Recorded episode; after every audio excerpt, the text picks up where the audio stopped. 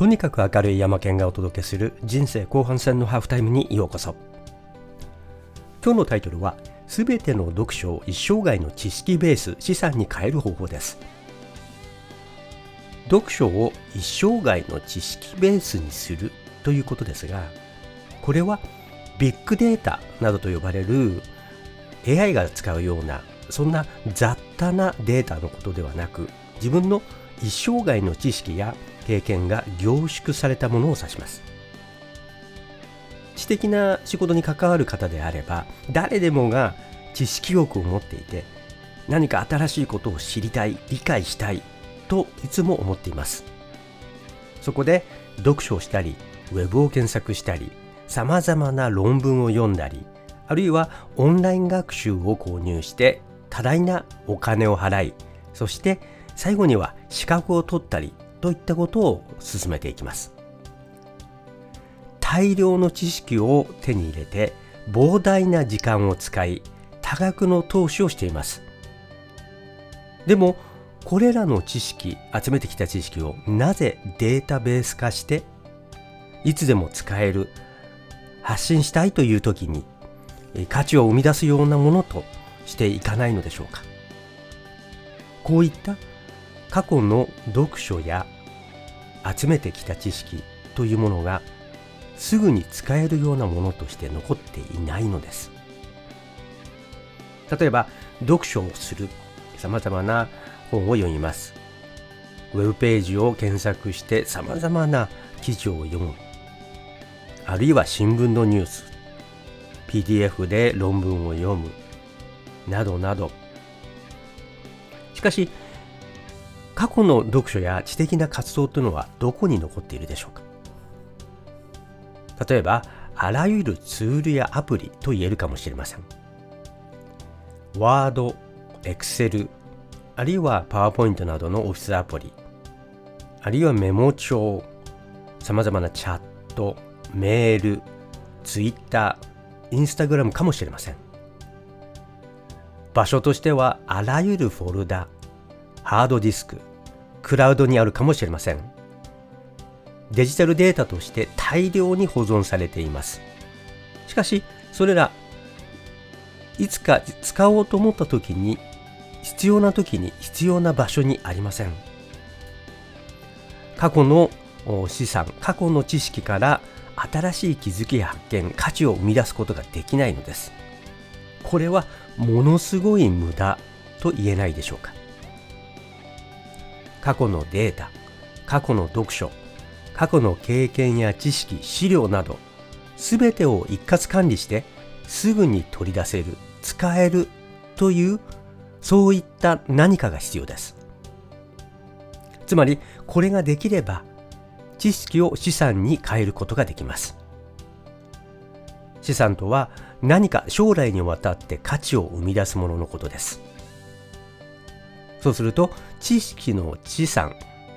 資産としての知識の価値とは知識から価値を生み出すということです。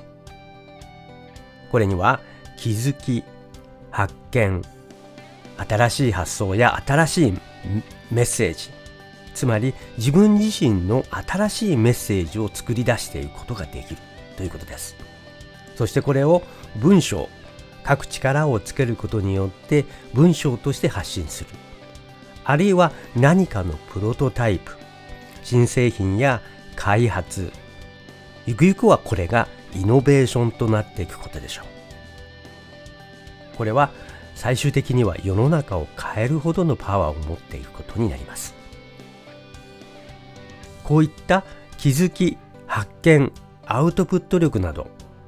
これまでインターネット上からどうやって見つけてくるかというような狩猟のアプローチからこれまで集めてきたこれまでの自分の経験知識といったものを濃厚のように育てていくというアプローチが必要となっています。ベースは知識ベースあるいはナレッジベースとも呼ばれます。これらを可能にするのは最近ではもう技術的にはもうかなり可能になっていて安価でシンプルな強力なツールが出てきています。例えばエバーノートであったり最近新しく出てきた Notion といったツールは非常に強力です。こういった価値を引き出すツールを使って価値を引き出すための条件として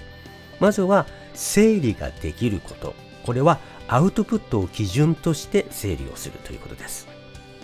そしてどんどんと変化をしていく時代柔軟に変化できるということも大切な条件です。そしてこれを育てていく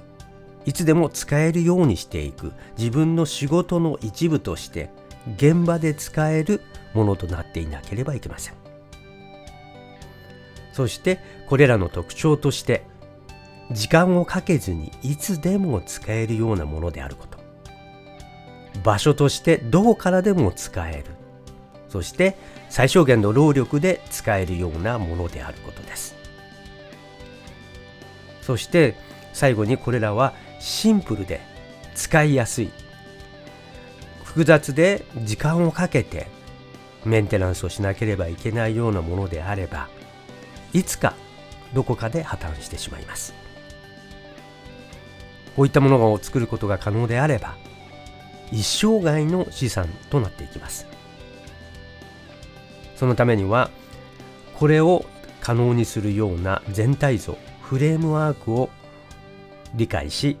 それを初期設定してそしてその使い方に慣れていくということが必要です。そうすれば1日10分のような非常に短い追加の作業だけでもそういった知識ベースというものを育てていく。一括管理していくことが可能になってきます。はい。これを可能にするフレームワークというものが第2の脳ナレッジブレインです。これが今回指導することになりました。こういったパーソナルナレッジマネジメント個人的な知識を管理をしていくという考え方手法そのツールが今非常に注目されています。この後この第2の脳ナレッジブレについては詳しく、えー、その参加方法など解説していきたいと思います。ご紹介していきたいと思います。はい。とにかく明るい山県がお届けした人生後半戦のハーフタイムでした。次回の配信もお楽しみに。